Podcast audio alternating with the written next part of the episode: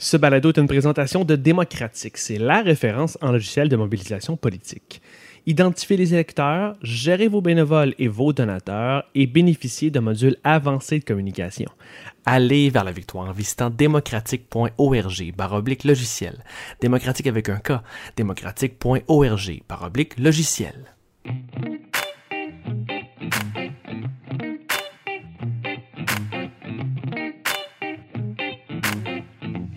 Sommes engagés publics.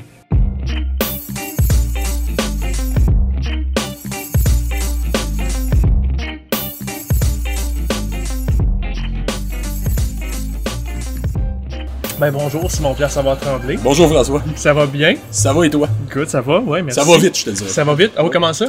Ben écoute, euh, on est en campagne, je veux pas, même si c'est pas officiellement déclenché, c'est déjà en campagne. Ouais, ouais, ouais. Ok, ok. Ben, merci plusieurs mois là. Je rencontre des citoyens chaque jour. Euh, L'accueil est bon, c'est sûr qu'à ce stade-ci, il y a encore beaucoup d'indécis. Beaucoup de gens qui regardent ça, mais il y, a, il y a en tout cas un consensus chez- la plupart des gens à qui je parle, c'est qu'on on est tanné de Justin Trudeau. On veut plus Ok. le voir là. Tu l'entends chez les gens? Oui. Ok, bon, on va en parler. Euh, merci d'abord d'avoir accepté l'invitation. Mais merci à toi pour l'invitation. Écoute, euh, donc Simon-Pierre, tu es un militant, on t'a connu comme un militant impliqué au bloc euh, pendant des années, t'es allé... euh, Dans ma jeune vingtaine, oui. Dans ta jeune vingtaine, il y a fort longtemps. ben non, pas tant que ça. Pas tant que ça, non. Euh, après ça, tu es allé chercher un doctorat en sciences économiques, puis tu me corriges si jamais il y a des choses qui sont pas véridiques. Après ça, tu es devenu chroniqueur, blogueur, Journal de Montréal? En fait, c'est- dans l'ordre. L'ordre est à revoir là-dessus. Simplement, ben, tout d'abord, le diplôme que j'ai obtenu, ça s'appelle socio-économie du développement. C'est pas de la science économique à proprement parler. OK. C'est une autre approche plus critique de l'économie dominante. Euh, chroniqueur et blogueur, euh, j'ai aussi été animateur à Radio VM, mais ça, c'est pendant que j'étais en train de concocter mon doctorat. J'ai aussi écrit euh, plusieurs essais pendant cette période-là. Ouais. Donc, sur l'étapisme, le déclin du Québec, le libre-échange. Oui. Ça ressemble beaucoup à ça, oui, effectivement. Mon premier livre était sur, qui s'appelait Le souverainisme de province en 2014. Il était juste après l'élection de 2014 qu'on venait de vivre, où un simple point levé, le simple fait qu'une candidature vedette réaffirme sa foi en l'indépendance, avait suffi à faire déraper une campagne au complet. Puis on n'avait pas apporté les réponses par rapport à ça. Ouais. Donc c'était un peu ma contribution au débat qui allait se faire à l'interne chez les souverainistes après, euh, après cet événement-là. Toi, comment tu te décrirais? On a fait un peu cette liste d'épiceries-là, mais quand tu rencontres les gens, euh, qu'est-ce que tu leur dis sur toi? Moi, je, je- c'est un peu ça que je leur dis, justement. Je leur, je, leur, euh, je leur fais part un peu de mon parcours comme ça. Ouais. C'est-à-dire, puis j'ai aussi été enseignant à l'université, qui est un autre élément aussi qui est important dans mon, dans mon parcours, dans diverses universités. Parce que quand on n'a pas la chance d'avoir un poste de permanent, on se promène, on prend les charges de cours là où elles sont. Ça, c'est les joies de la précarité. Ouais, ouais, ouais. Mais euh, donc, ça, ça aussi, c'est assez important, je dirais, dans, dans ce qui concerne mon parcours personnel. Dans tout ce parcours-là, où est-ce que tu as commencé à t'impliquer, puis qu'est-ce qui t'a amené à la politique au départ? Je dirais que j'ai toujours porté ça en moi quand j'étais tout jeune, quand j'étais euh, déjà jeune ado. euh, il y avait eu, ça a été, euh, moi, moi mon- mes années d'école secondaire, si Ouais. on peut dire, c'était pendant une période assez chargée politiquement à l'é- à l'échelle mondiale. Moi, mes, mes, mes premières, euh, mes premiers intérêts, disons, pour le- la politique, les premiers événements dont, dont je me rappelle véritablement de manière marquante, c'était les attentats du 11 septembre Ok. 2001. George W. Bush, après, qui déclare une guerre illégale euh, et fallacieuse contre l'Irak. Moi, je me rappelle beaucoup, c'est des, des souvenirs importants pour moi.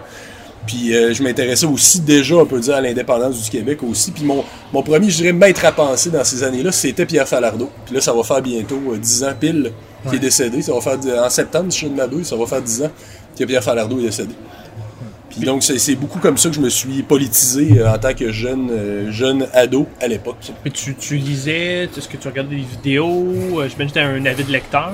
Oui, oui, oui, dès, dès- dès mon jeune âge, je, je commençais, j'avais pas abandonné euh, la lecture de romans et autres. J'ai toujours apprécié la grande littérature et tout ça, mais je commençais très jeune à m'intéresser aussi à la littérature politique, aux essais, aux réflexions qu'on pouvait avoir sur le monde dans lequel on était. Mes camarades de classe à l'époque, vous le direz aujourd'hui, j'étais déjà monsieur politique dans le temps-là. OK. Mais pourquoi tu faisais ça? Parce que tu sais, le monde normal, on- tu vas aller voir des sports, tu vas aller au hockey, tu vas sortir. Pourquoi tu. Ah, je faisais ça pareil, là. Ça, y a- pas de doute. Qu'est-ce qui t'amenait. J'étais pas une intégrale geek, pour reprendre ce terme-là. là. Mais qu'est-ce qui t'a amené à faire un pas de plus? faire un pas de plus, en fait, dès, dès l'âge de mes, euh, de mes 16 ans, euh, le, le jour même où j'ai eu 16 ans, le 11 mai 2004, j'ai adhéré au Bloc québécois puis au PQ. J'ai pris ma carte en ligne. là. C'était le, c'est 16 ans minimum pour pouvoir adhérer, euh, adhérer à un parti politique. Donc le jour même, j'avais pris mes deux, euh, mes deux adhésions, mes deux cartes de membre. Puis c'était, euh, ça a été la première élection où je me suis véritablement impliqué, qui débutait quelques semaines après, qui était celle de 2004, euh, qui avait comme toile de fond le scandale des commandites. Donc c'était Paul Martin qui avait qui était à la tête d'un gouvernement majoritaire. Il venait de succéder quelques mois plus tôt à Jean Chrétien. Explose cette bombe qui est le scandale des commandites, puis qui n'est pas qu'un scandale de corruption parce qu'il y avait un lien étroit avec la question nationale. C'est un programme de propagande Ouais, ouais, ouais. qui visait à nous à renforcer, à faire une construction nationale canadienne, à nous renforcer un peu, à nous enfoncer l'identité canadienne euh, en renforçant les symboles et autres. C'est venu te chercher? Oui, oui, oui, ben, j'étais déjà membre, mais j'ai décidé de m'impliquer activement à celle-là. J'étais à Québec à l'époque, je viens de Québec. Euh, je m'étais impliqué dans deux circonscriptions. Euh, une qui était la circonscription de Louis Hébert et l'autre qui était celle de Lobinière, euh, Chute de la Chaudière. OK. Parce qu'on connaissait bien le député à l'époque, qui était un ami euh, de mon père, ou tout, à tout le monde une connaissance de mon père. Et euh, on s'était impliqué donc à cette élection. Je m'étais impliqué à cette élection-ci. Et c'était une élection véritablement triomphale pour le Bloc québécois dans le temps. 54 sièges, donc c'est la seule fois où M. Duceppe, qui euh, à l'époque dirigeait le Bloc, a ramené au niveau de Lucien Bouchard en, en 1993. C'était l'année de parti propre au Québec. Hein? Exactement. Quel Ouais, slogan, slogan. génial. Ben, un slogan qui avait un double sens, parce que justement, on renvoie à la propreté. Donc nous, on n'est pas une salle, on n'est pas, on trempe pas dans les scandales, mais propre au Québec au sens Ah, de. C'est parfait. C'était extraordinaire. Puis par la suite, ça a été la commission Gomery, ça a été toutes sortes d'événements. Et puis le gouvernement Charest aussi qui devenait très très impopulaire. Toutes sortes d'événements à l'époque qui nous laissaient entendre que l'indépendance peut-être allait arriver prochainement. Que ça allait bien pour la première fois depuis très longtemps. Mais là est arrivé, comme on sait, la démission de Bernard Landry. Euh, moi, à l'époque, j'étais un jeune fan fini de Bernard Landry. J'étais tellement fier d'avoir pu le rencontrer à quelques reprises, de pouvoir dire que je le connaissais. Comme le, le petit jeune de 16 ans, à l'époque, ça l'impressionnait beaucoup. Mais là, euh, M. Landry démissionne, puis on connaît la suite. Euh, ça, ça a divisé beaucoup le parti, une course à la direction qui était qui a été très nuisible pour le parti par la suite, et puis avec les résultats qu'on a connus ensuite. Puis, donc, tu commences à t'impliquer. Qu'est- Qu'est-ce qui t'anime? Est-ce qu'il y a des valeurs, des dossiers que tu veux mettre de l'avant? Je veux dire, il y a tellement de choses à faire. euh, Ben, J'étais à l'époque, je dirais, euh, et je suis encore ce qu'on pourrait appeler un peu réduire de l'indépendance, c'est-à-dire que pour Mhm. Tu moi... te décris vraiment, là, euh, Moi, je, publiquement, c'est pas une, c'est-à-dire que c'est, comment dire, c'est pas une étiquette qui me rebute, comme c'est pas une étiquette qui m'enchante non plus. C'est-à-dire que pour moi, on est indépendantiste tout simplement. Et quand on lit notre cadre de réflexion, relève aussi de cette, euh, cette grille de lecture-là. Ouais. C'est-à-dire qu'on peut pas euh, traiter les enjeux quotidiens qui nous touchent, qui, nous, qui, qui agitent la vie politique et sociale et économique, comme s'il n'existait pas cette- ce système canadien-là. Comme s'il n'y avait pas un régime qui était au-dessus. Souvent, quand on, entend, par exemple, réglons nos problèmes immédiats, puis après ça, on, on se posera la question de si ça. on veut être un pays ou pas. Ouais. Moi, c'est c'est un discours que j'achète pas parce que c'est comme si faire un pays, c'était juste une petite question de fierté, c'était une coquetterie. Vraiment, on règle nos affaires, puis là, après ça, on décidera quel drapeau qu'on veut mettre euh, sur le, sur le haut de nos bâtiments. Ce n'est pas ça, parce que faire un pays, ça change tout, justement, dans le règlement de ces problèmes quotidiens-là. Ça change tout parce qu'il s'agit de savoir où vont se prendre nos décisions et quel pouvoir on a pour les régler. Puis je pense aussi que historiquement, parce qu'on n'a jamais connu la pleine et entière liberté collective, liberté nationale, ça fait en sorte qu'on n'a pas ce sens-là des institutions. Si on l'avait déjà connu, on saurait ce qu'on manque, on comprendrait déjà ça. Euh, je me souviens dans, dans le livre de M. Duceppe, euh, dans un livre d'entretien de M. Duceppe avec Gilles Toupin, qui est, qui est le, le conjoint de Jamila Benhabib, ancien journaliste à la presse, qui avait, été, qui avait été publié en 2010. M. Duceppe disait Moi, je suis avec les Canadiens tous les jours, là, là-bas à Ottawa, puis il n'y en a pas un qui va me dire euh, euh, renonçons au Canada indépendant euh, parce qu'il n'est pas à gauche en ce moment, ou on- annexons-nous aux États-Unis, ou vice-versa, des gens de droite qui vont dire le Canada est trop à gauche, donc il faudrait s'annexer aux États-Unis pa- parce qu'il est plus à droite que nous. On n'entend pas ça là-bas. On, on sait ce qu'est la souveraineté, c'est la capacité d'agir, c'est la liberté de faire des choix, puis on débat de ce qu'on en fait par la suite. Fait que tu demandes la même chose pour le Québec. Absolument. Puis- je pense que c'est quelque chose de fondamental qui est un bien en soi. Puis, puis, puis y a aucun problème avec ça. ça. Ça chamboule un peu mes questions et ça fait plaisir de te suivre là-dedans, mais je vais, je vais embarquer sur. Tu es allé directement vers l'indépendance. Ah oui, ok, bon. ben, c'est cool, excellent, allons-y. Mais, tu sais, plus euh, si euh, je ramène ça à quelqu'un euh, qui, qui fait un peu moins ça, Ouais. et puis tu as dit que bon, ça permet de recadrer dans l'indépendance, ça permet de recadrer un peu ce que tu peux faire. Qu'est-ce que ça donne? Qu'est-ce que ça donne un pays concrètement? Moi, dans ma vie, à moi, qu'est-ce que ça me donne après ça? Mais je dirais que c'est une question euh, qui, est, qui est- une question qui est intéressante parce que quand on regarde, puis ça me permet d'aller ça me permet d'aller ailleurs aussi, c'est que la question nationale ne se pensera plus dans les mêmes termes que, que dans les années 70 ou les années 80. À l'époque, puis là, là, tu, tu vas dire que Chandos, je fais un détour, mais j'arrive à ta question par C'est la un suite. podcast, là, tout le temps on que tu veux. c'est qu'à l'époque, on- on était à une époque où, quand on élisait une gang au gouvernement, au pouvoir, généralement, il faisait ce pour quoi on l'avait élu. C'est-à-dire, on élisait un programme qui soit plus à gauche, plus à droite, tout ça. Ça menait à une politique plus à droite ou plus à gauche, nécessairement. Mais là, depuis ce qu'on appelle la mondialisation, Ouais. les centres de pouvoir se sont déplacés, que ce soit entre les mains de grosses entreprises privées qui souvent ont plus d'argent, plus de moyens, plus d'employés que beaucoup de gouvernements sur la planète. Et euh, par la suite, Comme par exemple les banques. oui, c'est ça, les banques, c'est un bon exemple. Nous, sommes dans une ancienne banque. Nous sommes dans une ancienne banque présentement. D'ailleurs, quel lieu original pour me recevoir? J'imagine qu'il n'y a pas beaucoup d'indépendantistes au pied carré. pas ici. Non, pas ici. Mais euh, aussi dans les, orga- dans les mains d'organismes mondiaux, dans les mains de, de traités commerciaux qui confisquent de plus en plus des parts importantes de souveraineté. Donc, je dirais finalement que la planète entière sont devenus des Québécois. Donc, cette question que tu poses, qu'est-ce que ça change, moi, Ouais. dans mes vies de tous les jours? Beaucoup de peuples se la posent aujourd'hui. Beaucoup de peuples en, en ce moment se disent ça me donne quoi de voter, ça donne rien? Le pouvoir est pas là. Et c'est pas complètement faux. Il est dans les entreprises. Donc. Il est dans les entreprises, il est dans les organismes mondiaux, il est dans, il, il est dans les mains de, de- de toutes sortes de commissions d'experts. Bref, on a enlevé au peuple une bonne partie de sa capacité d'agir. C'est ça la souveraineté au sens large. C'est pas. euh, d'ailleurs, c'est un mot qu'on qu'on a beaucoup contribué à nous-mêmes à populariser au Québec, la souveraineté.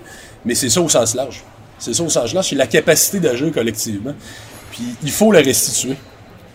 Il faut la restituer, puis on voit que dans le monde entier, beaucoup de peuples sont en train de sombrer vers ce qu'on appelle, probablement à tort, les populismes. On voit ça, là. Donc, autrement dit, à mesure qu'on veut enfermer la capacité d'agir des nations, des peuples, ça finit par sortir, mais sortir de manière assez méchante. Ouais.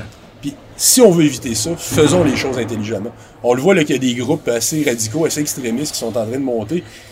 D'ailleurs, c'est Régis Labombe qui avait dit, je crois que c'était l'an dernier ou il y a deux ans, c'est relativement récent, il avait dit ils sont plus gros qu'on le pense, ils, ont plus d'espace qu'on le pense, ils sont plus organisés qu'on le pense. Il est temps qu'on ajuste parce qu'on est en train de leur donner les clés. euh.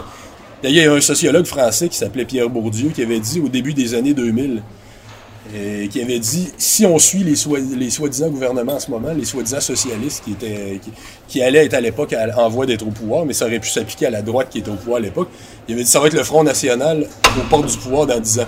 Puis il avait dit ça au début des années 2000. C'est Il a pas trompé tant que ça. Qu'est-ce que tu proposes donc pour euh, corriger la situation? Ben, il faut retrouver une, une fa- une façon- il faut, faut retrouver notre, euh, notre capacité d'agir collectivement. Puis je veux dire qu'il y a toutes sortes aussi d'occasions qui semblent se poser présentement dans le monde.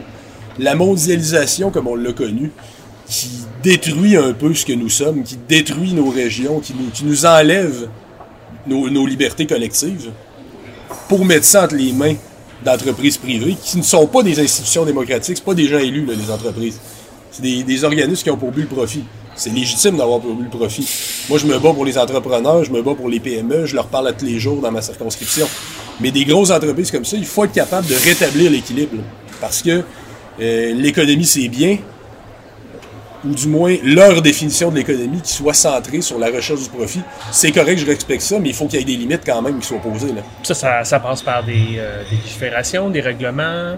Oui, puis une concertation mondiale aussi. Je suis pas en train de dire qu'on peut tout faire chacun de notre bord. C'est une concertation mondiale. Ça passe par, à mon sens, un contrôle des capitaux euh, plus, étroitement euh, réalisé à l'échelle mondiale. D'ailleurs, on a failli arriver à quelque chose de semblable après la Deuxième Guerre mondiale, quand les pays se sont, euh, rencontrés. On se demandait quel modèle on pouvait adopter. Au départ, ils avaient adopté. ils s'étaient rencontrés à La Havane vers la fin des années 40. Euh, et c'était. euh, on est arrivé à la conclusion qu'il fallait arriver, puis il y avait- une charte qui avait été signée, OK. parce que le nouveau modèle commercial dans le monde, oui, il visait plus de libre circulation des capitaux, donc plus de libéralisation des économies, certes, mais il était clairement indiqué que si cette libéralisation allait à l'encontre d'objectifs de développement humain, comme le plein emploi, Parce qu'à l'époque, il n'y a pas de crise environnementale. C'est pas ça l'enjeu. exactement là. C'est pas l'enjeu central à l'époque. Ouais. Ou du moins, elle n'est pas connue comme elle l'est aujourd'hui. Donc, c'était le, plein emploi qui était l'objectif dans le temps. Donc, on disait, si nos objectifs de développement humain entraient en contradiction avec cette, ce davantage de, de libre-échange-là, il faut le suspendre. Il faut être capable de cibler des secteurs où euh, c'est pas nécessairement euh, le libre-échange qui doit être une religion absolue. Parce que moi, je suis pas, pour- je suis pas contre le principe économique du libre-échange. Je trouve que ça a apporté beaucoup de bien au Québec pour toutes sortes de raisons historiques aussi. Mais je suis contre quand ça devient une religion, par contre. Quand on dit qu'absolument, il faut que ça soit dans tout, absolument. Autrement dit, quand un principe qui doit être ciblé et vu pour ses mérites devient une religion qui est totale, là, il y a un problème, par contre. Est-ce que ton engagement, puis tu te présentes maintenant comme candidat au Bloc québécois, est-ce que tu vas pouvoir faire avancer ces, en- ces enjeux-là, économiques, souveraineté, quand, si tu es élu? Ben, Comment tu le ferais? Ben, le Bloc a toujours été une, une forte machine à contenu. hein. D'ailleurs, les réflexions sur la mondialisation au début des années 2000, il y avait toutes sortes de commissions au sein du Bloc, beaucoup de documents qui avaient été produits. Donc oui, moi, je, je- mais je pense aussi que les, les réflexions qu'on avait au début des années 2000 ne sont pas les mêmes qu'on doit avoir aujourd'hui. C'est normal, là, les choses évoluent. Mais oui, il y a toutes sortes d'éléments sur lesquels le Bloc québécois euh, défend des positions qui me semblent être le gros bon sens, comme dans les futurs traités, qu'il faudrait être capable d'exclure tout ce qui est agriculture, culture, environnement. Ça n'a pas sa place, ça n'a pas à être traité comme des, euh, des, des- comme des selon les lois du marché. Là. Parce que si on prend l'agriculture, par exemple, moi, la première chose que j'ai fait ce matin, euh, François, c'est la même chose que toi. Ouais. Je suis allé ouvrir mon, mon frigo c'est dire l'importance des agriculteurs. On en a besoin trois fois par jour. là.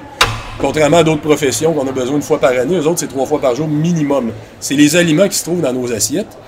Ça peut pas être traité comme une usine d'automobile, selon les lois du marché, puis l'offre et de la demande, puis tout ça. C'est trop important pour ça. Et ça, euh, même dans les premières générations de traités commerciaux après la Deuxième Guerre mondiale, on considérait qu'effectivement l'agriculture ne devait pas être traitée comme telle. Mais, comme je te disais tantôt, puisqu'on a affaire à une religion et non pas un débat économique, on l'a étendu assez rapidement à l'agriculture, avec des conséquences majeures. Mais nous, notre compromis, c'était la gestion de l'offre. C'est-à-dire, par un contrôle des prix, par un contrôle, par une imposition de certains quotas, ça nous permet de garder un certain, une certaine pour notre marché. On fait le choix de produits de qualité. On fait le choix d'avoir, par exemple, du lait euh, qui ne sera pas dopé aux hormones, qui ne sera pas euh, soumis à la pression de la production maximale. Aussi un lait qui est, euh, dont la production est moins polluante qu'ailleurs. Euh, no- notre production de lait est parmi euh, les plus éco-responsables de la planète. Puis, parce qu'on fait le choix justement de dire prenons plus notre temps, faisons les choses comme du monde. Parce que ça n'a pas été traité selon une forme d'espèce de, bab- de, de concurrence barbare généralisée. Parce que justement, c'est une, ça a une importance trop centrale. La France d'ailleurs a déjà vécu ça. Euh, la France, jadis, avait une espèce de prix de vente garanti pour ses agriculteurs. Il y avait un prix de vente garanti pour ses agriculteurs. Quand on l'a supprimé, maintenant le résultat, ben, c'est qu'il y, a un- il y a un agriculteur qui se suicide par jour en France aujourd'hui. Ah ouais. Parce que, puis c'est un petit peu, si on peut faire un parallèle avec la gestion de l'offre, c'est un peu semblable. C'est de dire, on donne une espèce de politique de préférence. Le commerce, c'est bien, mais il faut quand même qu'il y ait des règles, il faut quand même l'encadrer. Puis, euh, mais à partir du moment où on l'a supprimé, c'est évident que l'Allemagne allait manger tout rond la France. L'Allemagne, c'est des fermes-usines. C'est des fermes où les vaches ne verront jamais une brindille d'herbe de toute leur vie. C'est de la production de masse. C'est robotisé à l'extrême.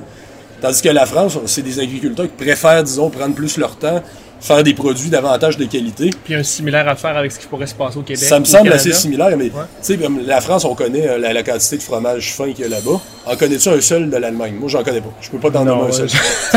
Je peux pas te donner, en nommer un seul. Ben, tu vois, c'est un, peu ça. Mais je comprends maintenant pourquoi tu te présentes avec le Bloc québécois. Puis la question, ce serait pourquoi pas aller au, au national ou au provincial, comme certains diront. Tu sais, tes sujets, corrige-moi, je me trompe, tes sujets, tes dadas sont vraiment au niveau fédéral pour le moment. Ben, mon expertise est là davantage. Je dirais ce que je suis allé chercher comme étude, euh, qui était aussi le sujet de mon dernier livre euh, et qui sera sans doute le sujet de mon prochain aussi, parce que j'ai- travaillé à convertir ma thèse en éventuel livre aussi. Bravo. Je dirais que c'est davantage des sujets de pays, euh, des questions de commerce mondial euh, qui se trouvent effectivement, qui se discutent davantage à Ottawa. Puis l'importance du bloc est, est clairement là, puis est ailleurs aussi. C'est de pouvoir aussi surveiller au quotidien les actions et les décisions prises par Ottawa. C'est une chance incroyable. Il y en a qui disent Ouais, la souveraineté va se faire à Québec, pas à Ottawa. Il n'y a personne qui conteste ça. Personne au bloc qui conteste ça. On n'est pas fou à temps plein. là. On, on s'imagine pas qu'on va voter une motion qui déclarerait l'indépendance à Ottawa puis que les Canadiens vont dire oui. La question n'est pas là. Euh, par contre, c'est une chance incroyable, pour le réalise pas assez, d'avoir comme mouvement indépendantiste une caméra et un micro directement pointés à l'intérieur de l'enceinte du pays dont on veut sortir. Je pense qu'on le réalise pas assez Ça donne quoi? ça donne qu'on peut analyser véritablement c'est quoi une politique de pays. Quand viendra le moment de faire l'indépendance, on arrivera avec des compétences et des connaissances sur comment ça fonctionne, Ouais. qui vont être un- une occasion euh, en or. Puis aussi, ça nous permet, il faut le dire, de débusquer à quel point, et, et- et de, de mettre à jour notre argumentaire et de débusquer à quel point ce régime-là peut être néfaste pour nous. Le scandale des commandites, c'est les députés du Bloc qui, à coup de question à, euh, à temps plein, ont réussi à le, le- le faire émerger, ont réussi à le mettre à jour. Je vais me faire l'avocat du diable. Tu dis que le régime en ce moment est, est- est- est néfaste, mais ça va pas si mal que ça avec Justin à Ottawa. Puis en plus, il y a un gouvernement nationaliste à Québec. Pourquoi on irait encore avec le bloc? Puis euh, en quoi, en quoi c'est toujours pertinent aujourd'hui? Ben, je trouve que tu m'as- tu m'as un peu toi-même donné la réponse en disant il y a un gouvernement nationaliste. À quoi il se heurte dans ce qu'il essaye de faire depuis des semaines? Pas mal le fédéral. C'est ça. je pense que tu viens toi-même de répondre. C'est qu'on. mais il fait des demandes, il agit. Ben oui, il fait des Yeah, demandes, mais il se fait dire non. Donc ça Ouais, donne mais il de- fait de quoi? Oui, puis ça, c'est le fun à voir. Ça, c'est agréable à voir qu'on n'est plus dans les 15 années de léthargie libérale où vraiment là, le Québec est endormi complètement. Là, Ouais. Là, on n'est plus là-dedans, heureusement. Mais en même temps, ça nous permet aussi de montrer à quel point ce blocage-là, il est encore là. Fait que. Mais pourquoi je voterais bloc dans ce cas-là? Pourquoi pas? Écoute, la réponse est en simple. train de me dire dans le fond que c'est le moins pire des Non, choix que j'ai? pas question d'être moins pire. C'est que on a une totale liberté par rapport aux autres parce qu'on ne parle que pour le Québec. Puis on a eu des résultats, on n'a pas juste fait parler dans l'histoire. Moi, dans ma circonscription, exemple, il y a eu des résultats aussi concrets que de, que de sauver, par exemple, l'école vétérinaire. Il y, a, il y a une seule école vétérinaire de langue française en Amérique du Nord. Elle est dans ma circonscription, elle est très réputée. Puis à un moment donné, euh, au début des années 2000, les, les- les fédéraux voulaient que ça soit annexé à Guelph. Ok. Puis euh, ça a été le grand combat de, de Yvan Loubier à l'époque, qui était député du Bloc de Saint-Hyacinthe, Ça me dit quelque chose? qui, euh, qui, qui- qui a mené un grand combat pour que ça soit sauvé. Donc on a eu des résultats aussi. On est là pour faire les avocats du Québec à, temps plein. Là. Puis c'est évident, il y en a qui nous disent vous n'aurez jamais le pouvoir. Ouais. Vous aurez jamais le pouvoir. Vous n'aurez jamais le pouvoir. Mais je pense que j'ai plus de pouvoir comme député qui parle clairement et en tout temps au nom du Québec que comme député lié par une ligne de parti, par Calgary ou par Toronto. Quand on prend, par exemple, un des événements les plus tragiques de notre histoire, qui est le rapatriement de la Constitution en 82, tous les députés du, du Parti libéral du Canada, au Québec, sauf un, ont voté pour. Alors que nos intérêts auraient clairement été de voter contre, de s'opposer à ça. C'est une humiliation pure et simple. On avait ri de nous. Mais j'ai plus de pouvoir, je crois, surtout si on obtient la balance du pouvoir, ce qui est une C'est possibilité probable réelle en ce moment, ouais. on a plus de pouvoir comme député nationaliste, comme député indépendantiste qui ne parle que pour le Québec, que comme député dans un parti pan-canadien qui sont liés par une ligne de parti. là. Puis si, si je suis pas souverainiste, L'intérêt du Québec se trouve quand même là. Se trouve quand même à avoir un, un bloc québécois.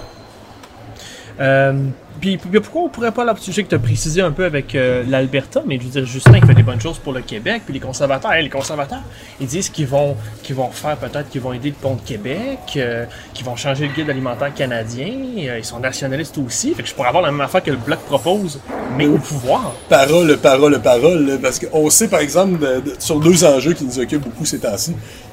D'une part, la laïcité. Ils sont contre. Ok. Ils ont- ils sont, on est le seul parti qui défend le droit du Québec de légiférer. On peut être contre le PL 21, là, qui est adopté par le gouvernement Legault. On peut s'opposer à certains détails, dire moi j'aurais à tracer la ligne plus loin ou moins loin. Il y a, il y a toutes, sortes, toutes sortes de choses qu'on peut dire, mais il y a un endroit pour le faire, c'est à Québec entre Québécois. Nous autres, on dit Ottawa, mêlez-vous de vos affaires. On sait qu'Andrew Scheer est contre. D'ailleurs, il y a une de ses députés qui voulait même se dire à quel point la laïcité est un principe extraterrestre au Canada. Ouais. Une de ses députés qui voulait faire déplacer la date de l'élection. À cause, parce qu'il y aurait une fête, une fête juive. Comme si le vote par anticipation, ça n'existait pas, puis comme s'il n'y avait pas le vote par scrutin spécial. Parce qu'on peut voter à chaque jour au fédéral, pas juste par anticipation.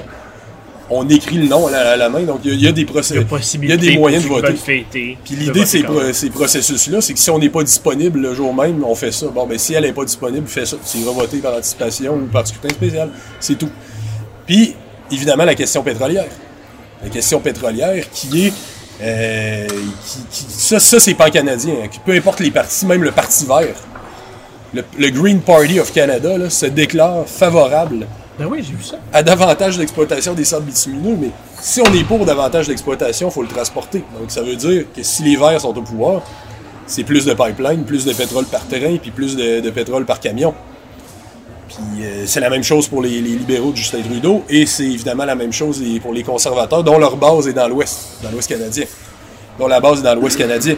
Euh, quand les, libéraux de Justin Trudeau ont été élus, plusieurs pensaient J'imagine c'était le cas de Stephen Guilbeault. Lui, il pense encore. là. Je sais pas, il était où dans les quatre dernières années. Mais plusieurs pensaient que là, enfin, il allait avoir un coup de barre. C'est mal comprendre les intérêts structurels et géopolitiques du Canada. C'est pas parce qu'ils sont méchants, là, ils prennent pas plaisir à polluer personne. Mais ils adoptent des politiques qui, à mon sens, sont irresponsables compte tenu de la dynamique climatique au nom de leurs intérêts, eux autres. Puis il y a même des enjeux de sécurité qui sont assez euh, fondamentaux, comme la question du pétrole par train. OK. S'il y avait une catastrophe similaire à Mégantic, ben, prenons juste Mégantic, 47 morts en 2013, s'il y avait la, euh, la- la quantité de pétrole qui est transportée aujourd'hui et que ça explosait au même endroit Mégantic, il n'y a plus de village Mégantic. Lac Mégantic n'existe plus. Si ça arrivait au centre-ville de Saint-Hyacinthe, compte tenu de la densité de population qu'il y a là, puis il y a déjà eu un déraillement fin 90, début 2000, Ok. aussi un déraillement de train à, à Saint-Hyacinthe. Si ça arrivait là, il y a un hôpital à côté. Là. Le centre-ville est extrêmement dense, il y a des constructions. serait euh, catastrophique. Ça serait catastrophe C'est pour ça que ça prend un pipeline. Là, là, je, je vois où tu veux m'amener. Moi, je dis, on n'a pas besoin de ça parce que si on fait ça, ça veut dire, une fois de plus, peut-être que le pipeline est plus sécuritaire que, que le train. Sauf que. Sauf que, euh, il y a néanmoins, euh, je trouve que c'est un faux dilemme. C'est-à-dire, c'est comme une manière de dire, si vous voulez pas un, vous prenez l'autre. Ouais. À mon avis, c'est une stratégie. Parce que tu me dis que Il y a de la ferroviaire, c'est dangereux, fait que ça prend un pipeline. Ça prend pas de pipeline. Ça prend pas de pipeline. Puis même aussi, on pourrait même parler des super pétroliers. Ça, il y a- il y a eu des, règles- des, des déréglementations sous le gouvernement Harper permettant qu'il y ait, euh, que, que maintenant les, les, cam- les- les bateaux sont encore plus gros qu'avant. Puis il y a des petites villes, les riveraines, qui avaient, qui avaient bien peur, qui ont fait des appels, qui ont envoyé des lettres, tout ça. Euh, puis, mais sous le gouvernement de Justin Trudeau, au niveau du train, on n'a pas re-réglementé. On n'a pas ramené le nombre d'inspecteurs qu'il y avait, que ce soit sur les convois ou que ce soit sur les, là, les c'est wagons. Puis on a même augmenté encore plus la quantité de pétrole par train. Donc nous, ce qu'on dit, c'est que la plupart des scientifiques s'entendent sur le fait que 80% du pétrole actuel doit rester sous terre. Je suis pas en train de dire que demain matin, tout le monde passe à l'auto électrique. C'est pas ça l'idée. Euh, il faut, notre transition va être intelligente, puis le pétrole, c'est pas demain matin qu'on n'aura plus besoin. On- Je suis pas utopique là-dessus. Je suis pas utopique là-dessus. Par contre, la transition commence maintenant. là. On n'en a pas besoin de que ça, d'autant plus que le pétrole, les sables bitumineux qui passent dans les wagons citernes, là, il est en grande partie pour l'exportation. C'est même pas chez nous que ça sert. C'est même pas pour nos besoins en consommation intérieure que ça sert. Fait qu'on a- on peut de plus en plus limiter en en transporter moins et ramener des normes de sécurité dignes de ce nom. Je te ramène. euh, Puis je vais te dire, écoute, le, le Canada est un pays du tiers-monde en matière de, de, de- de voies ferrées. Il y a eu une initiative de ma circonscription il y a Ouais. quelques années qui s'appelle le Ah. Convoi citoyen, qui avait pris des photos. euh, et on voyait notamment des, des- des- des fils électriques qui étaient à l'air libre. On voyait des, euh, des rails qui ne reposaient pas sur de la pierre, mais sur de la terre mouillée. Ah ouais. Donc, bref, un cocktail explosif, là. sans mauvais jeu de mots. Là. Fait que, coup, OK, bon, ben, on comprend qu'il y a de quoi à faire là-dessus puis que tu vas porter ça à Ottawa. Je te ramène. euh, je t'ai demandé tantôt pourquoi on devrait voter bloc. J'inverse la question puis je la localise. Pourquoi les gens de Saint-Hyacinthe-Acton devraient te faire confiance et voter pour toi? Je te renverrai pas le pourquoi pas cette fois, encore une fois. Mais écoute, je regarde l'option qui, est- qui est- qui est sur la table. J'ai le choix entre trois partis. On peut même inclure les Verts. Quatre partis canadiens. Puis incluons même euh, Maxime Bernier. ça. Quatre partis, cinq partis canadiens. T'es généreux. oui, c'est ça. Qui, euh, ben écoute, tu sais, Maxime Bernier, à plusieurs égards, il dit tout haut ce que, ben, euh, ce que les autres pensent tout bas, à bien des égards. Totalement. Hein, moi, regarde, on a beau dire Maxime Bernier n'est plus là au Parti conservateur, il y a quand même la moitié des délégués conservateurs qui ont voté pour. Hmm. C'est son comté qui l'a fait, qui fait perdre d'ailleurs, c'est les délégués de Beauce qui l'ont fait perdre. Mais il y, a, il y a quand même la moitié des délégués conservateurs qui votaient pour un candidat qui voulait clairement abolir la gestion de l'offre, puis dont les idées étaient tranchées là-dessus, claires, nettes et précises. Donc, d'une certaine façon, Maxime Bernier, c'est tout- c'est toute la façon du Canada qui vient au grand jour. On a beau dire, hey, c'est un clown, nanana. Il, il dit des choses que bien des gens pensent et il pourrait surprendre. C'est à surveiller, il pourrait surprendre. Fait qu'il y a cinq parties. Cinq partis qui ne parlent que pour le reste du Canada. Ils ont beau avoir tous voté qu'on était une nation dans un Canada uni en 2006, dans cette motion là, qui avait été adoptée à la Chambre des communes. D'ailleurs, quelle formulation euh, particulière que de dire qu'on est une nation dans un Canada uni, comme si on n'en serait pas une en dehors. là. Si on est en dehors. Puis qui vont travailler pour le reste du Canada, pour ses intérêts économiques, pour ses intérêts stratégiques, et pas pour ceux du Québec. C'est aussi simple que ça. Ils ont un électorat à contenter qu'il soit à Toronto, qu'il soit euh, en Saskatchewan, qu'il soit en Alberta, qu'il soit partout ailleurs. Et ça fait en sorte qu'on va toujours rester une quantité négligeable. Je les comprends, je serais Canadien. Si j'étais Canadien. Moi-même, je dirais il faut contenter tout le monde, il faut équilibrer tout ça. C'est pas, on n'a pas gâté euh, abusivement le Québec. Ben, c'est pour ça que des fois, peut-être, le meilleur compromis qu'il faut faire, c'est de, de se dire au revoir, de se serrer la main et d'être des bons voisins. Est-ce que tu proposes quelque chose de précis pour les gens de, de Saint-Hyacinthe-Octon? As-tu euh, des dossiers que tu veux faire avancer dans euh, le comté? Ben, je peux te dire à date ce sur quoi on est sorti. On est sorti sur euh, le programme d'électrification des transports qui actuellement va tout en Ontario et rien Mhm. Ah au ouais? Québec. Ça, c'est un cas intéressant parce qu'il y a un programme de soutien à l'innovation où les PME, donc surtout au Québec, d'ailleurs, il y en a une à Saint-Hyacinthe qui s'appelle Bectrol qui travaille dans l'électrification aussi, qui, qui pré- qui construit des pièces euh, et qui, euh, alors que l'Ontario, dans les faits, est, est vraiment pas un meneur en matière d'électrification des transports, même Doug Ford, première chose qu'il a faite, c'est de supprimer le rabais à la vente d'auto électriques. Même Trump n'est pas allé si loin. Même Donald Trump, qui croit pas en ça non plus, n'est pas allé si loin. Donc Donald, Doug Ford est clairement contre les véhicules électriques. Nous, au Québec, on est les meneurs en la matière. Hydro-Québec fait un très bon travail là-dessus. Mais le programme fédéral n'est pas ajusté pour qu'on qu'on puisse en bénéficier. Je suis aussi sorti sur, euh, sur euh, la question de, de- du pétrole par train. On avait fait une sortie lors de l'anniversaire de Lac Mégantic. Avec des citoyens mégantiques aussi. Ça, on va, on va prendre ça euh, très au sérieux aussi. Puis on est sorti la semaine dernière lors de l'expo agricole de Saint-Hyacinthe sur les compensations au secteur laitier. Parce que les, les- les traités de libre-échange qui sont toujours signés en cachette dans le dos des, des agriculteurs euh, mènent toujours à des pertes réelles de revenus. On a promis des compensations, on les promet tout le temps. Même on a fait adopter, nous, le Bloc à Ottawa, une motion pour euh, s'assurer qu'il y ait des compensations. Pourtant, on n'en a pas vu la couleur encore. Euh, puis je, je réduis, je précise encore plus ma question sur l'élection. Ouais. Euh, Puis on va avoir d'autres belles sorties aussi. là. Certains dossiers, je les scouperai pas maintenant, mais d'autres dossiers. là, oh oui, c'est ça. là. puis si Ben, on- ça dépend quand est-ce que tu diffuses. euh, ça serait la semaine prochaine. La semaine prochaine? Qu'est-ce qu'il faut je- surveiller il va la semaine en prochaine? une autre qui va. ouais, euh, ok, je couperai rien, finalement. Fait que je, je repense à ce que tu as dit sur euh, la place du Québec dans le Canada, la mondialisation, ce que tu veux faire euh, dans Saint-Hyacinthe-Octon. C'est quoi qui est en jeu dans l'élection au final? Tu sais, si on regarde vraiment, c'est un choix en quoi puis quoi, tu dirais quoi? Entre quoi puis quoi, je dirais que c'est un jeu. C'est un choix entre le Canada puis le Québec. Puis quand je dis ça, c'est pas euh, c'est pas entre quel drapeau vous préférez puis comment vous vous sentez le plus. euh, Avez-vous plus la fleur de lys ou la feuille d'érable tatouée sur le cœur? C'est vraiment une question d'intérêt et de valeurs radicalement divergents. C'est exactement ça, parce qu'il y a un consensus canadien. La vraie coalition, c'est la coalition Canada. Puis nous, on veut être la coalition Québec. Puis euh, là, maintenant, je vais repasser plus. je vais retourner sur mes questions pour te connaître davantage parce que je suis allé, j'ai continué avec toi vers tes valeurs, pourquoi tu t'impliquais, tu étais super motivé, donc je voulais te suivre là-dedans. Mais euh, donc, tu, tu nous as présenté, présenté tout ça. Puis si je recule encore 5 secondes, tu avais quand même une belle carrière. Euh, si je reprends, donc, t'étais- tu commences, tu commences à être assez euh, connu, tu t'enseignais, tu as des ouvrages. Pourquoi tu viens tout scraper ça en te lançant comme candidat, là? Tu penses que j'ai scrappé ça? Pourquoi tu viens scraper ça? À un moment donné, c'était la prolongation naturelle des idées que j'avais portées, que j'avais développées. D'ailleurs, je vais pas arrêter de le faire. Je veux continuer à écrire des livres. C'est pas parce qu'on est dans un parti, qu'on siège dans, un caucus, qu'on qu'au final, on finit par se rallier à la position qui va être adoptée. Puis ils font, font pas toutes nos affaires. là. Quand on a une discussion dans un caucus, des fois, on perd notre point. Puis on se rallie. C'est normal. C'est normal aussi, mais ça veut pas dire que j'arrête de réfléchir. Ça veut pas dire que je vais arrêter euh, d'avoir ma liberté d'expression.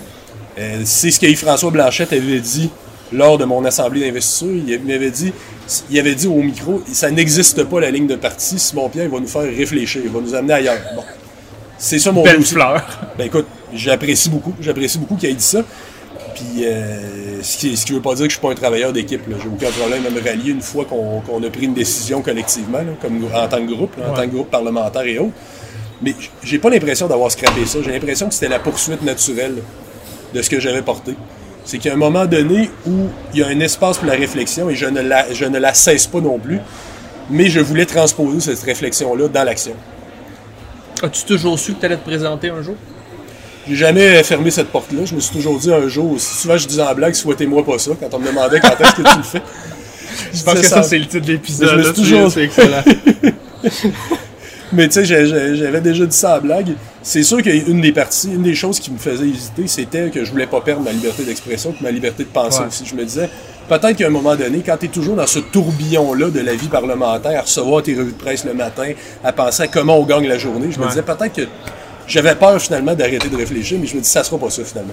J'ai trop de collègues euh, qui, qui- qui me prouvent qu'on peut continuer de manière intelligente et de changer les choses Ouais. de manière effective là-bas pour croire encore ce que je pensais à ce moment-là. tu parles de tes collègues. Il est comment, Yves-François?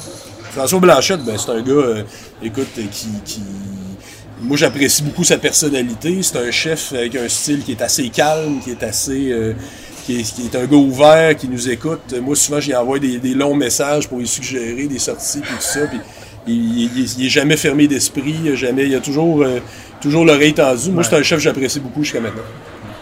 Euh, puis, puis, est-ce que tu, est-ce que ça, est-ce que ça a apporté un leadership différent ou est-ce que tu te serais présenté avec l'équipe de Martine Ouellet? Est-ce que tu trouves qu'un, qu'un leadership différent, une couleur différente qui, que tu apprécies? J'ai pas travaillé avec Martine Ouellette comme chef, je la connais très bien, je m'entends bien avec. Moi, j'aime bien Martine, honnêtement. là. Puis, euh, d'ailleurs, je trouve qu'elle fait un bon travail là, avec sa revue, Oui, je le veux, puis avec son mouvement Québec indépendant. D'ailleurs, quand elle a quitté la chefferie euh, du Bloc québécois, Jean-François Lisée avait dit à l'époque Martine reste une très grande pédagogue de l'indépendance. Bon, ben c'est parfait parce que c'est ce qu'elle fait maintenant. C'est vrai qu'elle le fait bien. Elle est militante. C'est une bonne militante, mais comme chef, moi, j'ai toujours dit à l'époque, euh, quand j'étais à l'époque blogueur au Journal de Montréal, je disais, contrairement à d'autres collègues, faites attention un peu, il n'y a personne qui est autour de la table. C'est comme d'une chicane de couple, c'est jamais la faute d'un seul côté. Puis je trouvais qu'il y avait un discours qui, unanimement, un discours ambiant, qui soit blâmer. politique ou médiatique, qui disait c'est seulement de sa faute à elle. On le sait pas, on n'était pas autour de la table. Gardons-nous une petite jeune. Moi, c'est ce que je disais à l'époque. Qu'est-ce qui se passe avec le mouvement, tu penses? Est-ce que tu trouves qu'il est déchéant? Est-ce que est-ce qu'il peut rebondir? Est-ce que tu le trouves en santé? Qu'est-ce qui se passe avec le mouvement souverainiste? Ben, c'est pas un secret qu'on en a vécu des dans les dernières années, que finalement, c'est le référendum de 95 qui a été difficile pour nous à avaler. Euh, c'est probablement ce qui expliquait aussi les victoires libérales successives dans les années suivant le référendum. Quand on pense que le PQ n'a gagné euh, que deux élections après le référendum de 95, une avait, en 98 avec moins de votes que les libéraux, Ouais. puis une en 2012 avec, en nez à nez avec les libéraux, un gouvernement ultra minoritaire avec à peine quatre sièges. Donc, ça a été difficile. Mais je pense qu'il fallait euh, atteindre un peu le creux des 15 années de léthargie libérale et que là, on recommence à prendre conscience avec un nouveau gouvernement nation- nationaliste à Québec, pour lequel, je précise, j'ai pas voté, moi, pour le parti François Legault. J'ai pas voté pour la coalition Avenir Québec. Moi, j'ai voté pour le Parti québécois, j'ai voté pour le PQ. Euh, à l'époque, j'étais chroniqueur, je le disais pas, mais là, je peux le dire, j'ai voté pour le PQ. Mais quand même, c'est satisfaisant, malgré ses défauts, de voir que- qu'il y a un gouvernement qui fait des demandes, qui est, qui est capable de, de relancer certains bras de fer, qui est pas euh, Ça complètement ventre. mais au moins t'es satisfait. Mais ça repart quelque chose. Puis peut-être qu'on était dû pour repartir, pour repartir ça là où on l'avait laissé avant d'embarquer dans toute l'aventure référendaire, qui était finalement les années où on construisait l'État, on construisait le Québec, on, Ouais. constru- on modernisait le Québec, on le mettait à jour, on, on multipliait les, euh, les, les- les bras de fer avec Ottawa, puis tout ça, à un moment donné, puis on a constaté qu'il y avait des blocages structurels, puis là, on a relancé le souverainisme. On en est peut-être là. Mais ça prend quand même un argumentaire indépendantiste qui est ferme, qui est tranché, qui est décomplexé, pour au moment où la prise de conscience se fera collectivement, qu'on puisse dire, on vous le dit depuis des années, l'option, elle est là. Fait que si on est avant cette prise de conscience, on est dans un renouveau, je vais le phraser de même, qu'est-ce qui motiverait, moi ou les gens qui nous écoutent, à s'impliquer puis à mettre la main à la pâte? On parle euh, là à court terme pour l'élection? Ouais, euh, pour le mouvement, mais aussi pour l'élection. Pour l'élection à court terme, il faut envoyer un message clair au reste du Canada, comme quoi on est Québécois, on est fiers de l'être, puis que c'est pas eux autres de nous dire quoi faire et quoi penser. Ouais. Je pense que c'est. À Ria, on peut dire que c'est aussi simple que ça. Il y a toutes sortes d'autres raisons, mais la plus importante, c'est celle-là. C'est un message d'affirmation, c'est un message à l'effet que nous existons. C'est un rappel de notre existence, en fait. Un rappel, respectez-nous, gang. C'est aussi simple que ça. Puis à long terme, c'est évident que euh, euh, la question nationale, dans les termes constitutionnels, dans les termes des oui puis des non, puis tout ça, comme je te disais tantôt, on a un peu euh, acquis l'impression que c'est une question un peu abstraite, que c'est une simple question de statut, de quel drapeau on veut mettre en haut du, du building. Mais euh, je te dirais que c'est tellement concret, que c'est tellement important que tous les enjeux mondiaux qui nous touchent, dont l'environnement, trouvent un relais dans la question du système, dans la question du régime. là. Trouvent un relais direct là-dedans. Ça, je pense t'en avoir parlé un peu avant sur la question Ouais. pétrolière versus hydroélectricité, par exemple. Puis, euh, et maintenant, si on veut faire un pas de plus puis participer dans ta campagne, où est-ce qu'on peut te contacter, contacter ton équipe? Écoute, il y a ma page Facebook, Simon Pierre Savard Trable officiel. Je vous invite à aller l'aimer ou vous abonner. Il y a, euh, puis vous pouvez nous écrire en privé si vous voulez vous impliquer. Pouvez aller aussi, parce qu'évidemment, l'argent est le nerf de la guerre. Ah. Puis, on, puis on n'est pas un parti à côté avec les milliardaires comme peuvent l'être les conservateurs ou les libéraux. Donc, si tous les dons sont les bienvenus, vous allez sur le Bloc québécois faire un don. Indiquez bien Saint-Hyacinthe Bagotte quand vous mettez circonscription. S'il vous plaît, ça serait très apprécié. Ah, c'est Saint-Hyacinthe Bagot? Oui, Ah, pardon, mon erreur euh, sur Acton. Je pensais que c'était Acton. Il y a une confusion euh, Ah oui, légitime pour ça, parce que la députée sortante de Saint-Hyacinthe-Bagotte a annoncé en grande pompe qu'elle avait déposé un, euh, un projet de loi à la Chambre des communes, puis Ouais. que là, c'était chose faite, que ça allait s'appeler Saint-Hyacinthe-Acton. Moi aussi, moi-même, on est tous tombés dans le panneau. Euh, mais finalement, il est arrivé ce qui arrive souvent au Sénat, ça dort. Ils l'ont ajourné. Ils l'ont ajourné, puis finalement, c'est donc le, le projet de loi, puis le Sénat ne siégera pas de l'été. Donc, évidemment, à l'élection, ça va être encore Saint-Hyacinthe-Bagotte. C'est ça qu'on que- cherche dans le petit formulaire. Écoute, puis c'est dommage. Moi, moi j'aime bien Bagotte, là, c'est porteur d'histoire. C'est pas un Ouais. nom que je n'aime pas. Mais les gens d'Acton se sont toujours sentis un petit peu laissés pour compte dans la circonscription. Donc, euh, j'aurais, j'aurais bien aimé. Puis moi, je vais relancer ça. Si je suis élu, je vais relancer ça. Ça, de- ça, ça devienne Saint-Hyacinthe-Acton.